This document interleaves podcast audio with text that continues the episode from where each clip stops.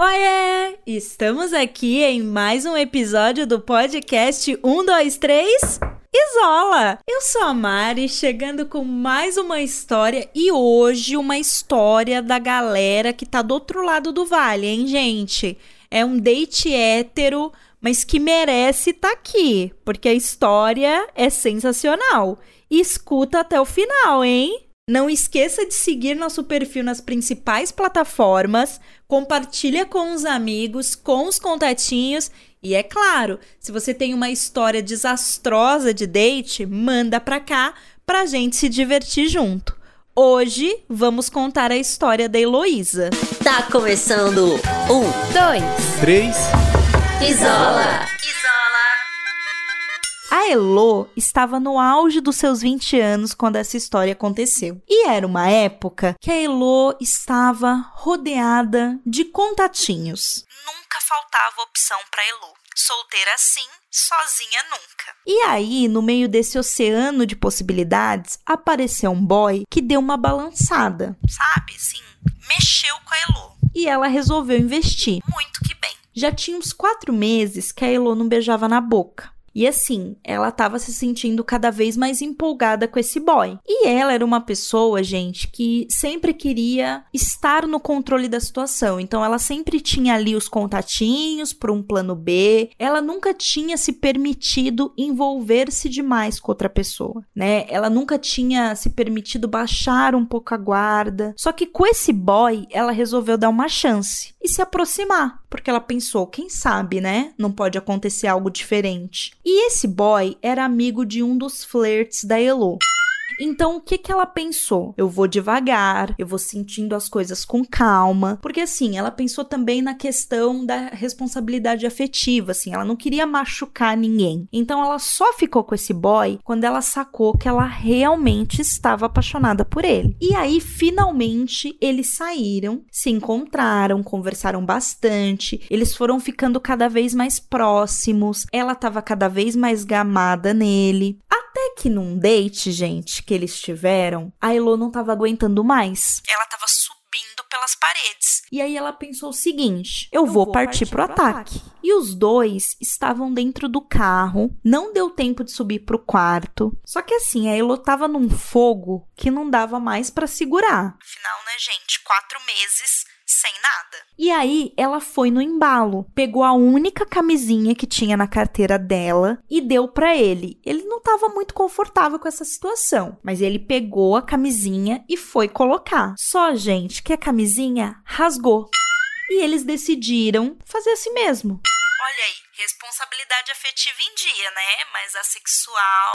Gente, não façam isso, tá? Eu sei que na hora do pega daqui, pega de lá, mão naquilo, aquilo na mão, é difícil de segurar, mas a saúde tem que vir em primeiro lugar, tá, galera? Anticoncepcional não protege de doenças sexualmente transmissíveis e nem de AIDS, ok? Então não façam isso, tá? Usem camisinha. Voltando, eles estavam lá naquela situação, o fogo da Elo estava incontrolável. A camisinha rasgada, eles lá se contorcendo no carro, né, para poder conseguir ali transar de fato. E até que parece que o negócio ficou meio emperrado. Tava difícil de entrar. E aí, gente, eles poderiam ter parado, né? Só que não. O que que a Elo fez? Ela pensou: eu vou dar uma forçadinha que vai encaixar. Péssima ideia, gente, porque começou a arder como se ela estivesse perdendo a virgindade outra vez.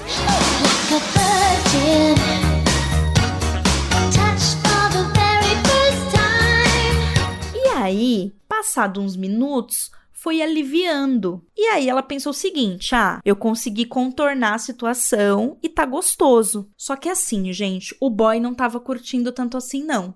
A própria Elo percebeu que ele deu uma brochada nessa hora e que a cara dele estava dizendo que não estava confortável e muito menos prazeroso. Seja, sei lá, pelo lugar que eles estavam, seja pela maneira que as coisas se desenrolaram, né? Porque assim, dava para ver que não estava fluindo muito bem. Ela achou que na hora que a coisa encaixasse, ele ia se empolgar. Mas não funcionou.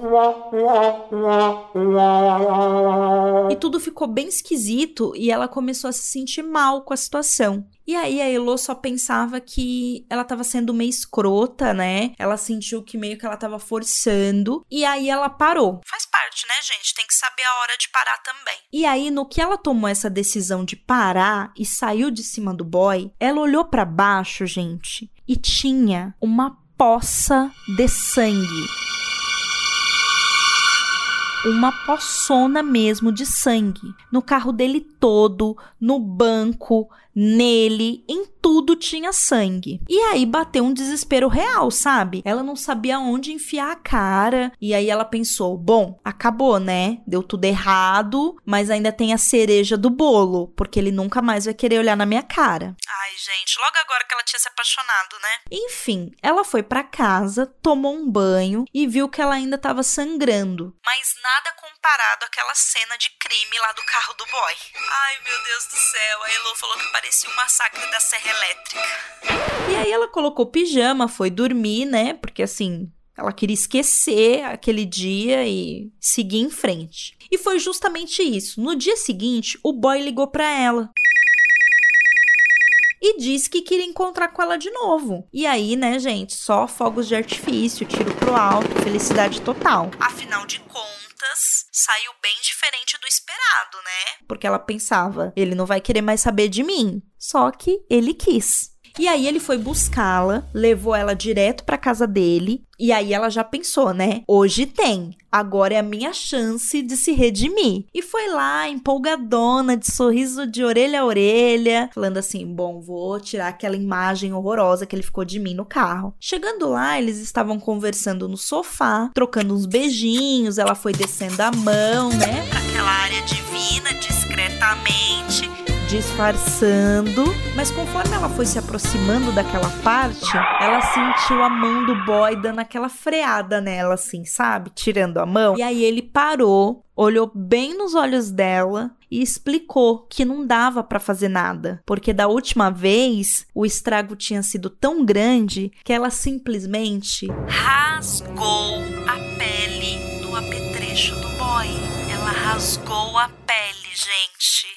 Têm noção? Meu Deus do céu. Naquela sentada lá no carro, né, que eles tava lá naquela situação que não tava muito confortável, ela rasgou a pele. E aí, né, ele perdeu bastante sangue, por isso tinha aquele tanto de sangue no carro. A dor ainda era muito grande, e aí ele explicou para ela que ia levar um tempinho até eles poderem fazer outras coisitas. Paciência, Lu, paciência. E foi assim, gente, que ela descobriu que naquele dia, naquela sentada do carro, no meio daquele sangue todo, que eles praticamente fizeram um pacto de sangue.